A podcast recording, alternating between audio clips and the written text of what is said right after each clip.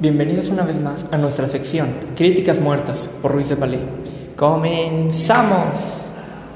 El día de hoy analizaremos la secuela de Happy Death Day, también conocida en español como Feliz Día de tu Muerte.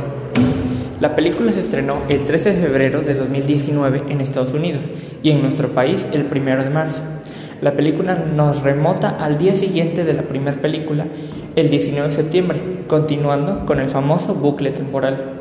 Para los que no tienen idea de qué trata la primera película, es sobre una chica que es asesinada el día de su cumpleaños, pero no permanece muerta. Ella repite el día varias veces con la intención de encontrar a su asesino y detener esto para siempre. En el proceso, encontrarse a sí misma y, ¿por qué no?, incluso el amor, siempre que esté dispuesta a morir por él. Dicho esto, descubrimos en la secuela que el bucle ocurrido en la primera película es ocasionado por una máquina que es desarrollada por un compañero de cuarto de Carter, quien viene siendo el héroe de la primera película. No por eso se salva de morir tres o cuatro veces.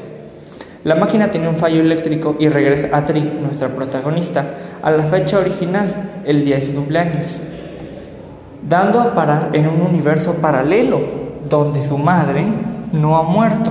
Ella no es pareja de Carter y su asesina no es la misma chica que conocemos. Cuando yo vi eso me quedé sin habla. Su misión en esta nueva realidad es convencer a los creadores de la máquina de devolverla a su lugar de origen o de dejarla ahí cerrando el bucle para siempre. Durante la película vemos varias series de ecuaciones de trigonometría, álgebra y varios logaritmos durante los cuales ella intenta recrear la fórmula adecuada para cerrar el bucle. Para diversión del espectador, en lugar de esperar a que el asesino la encuentre y la mate, ella comienza a suicidarse de maneras muy diversas y creativas. Al final de la película, ella decide perder a su madre para quedarse con Carter, porque esta nueva realidad no es en la que ella vive realmente.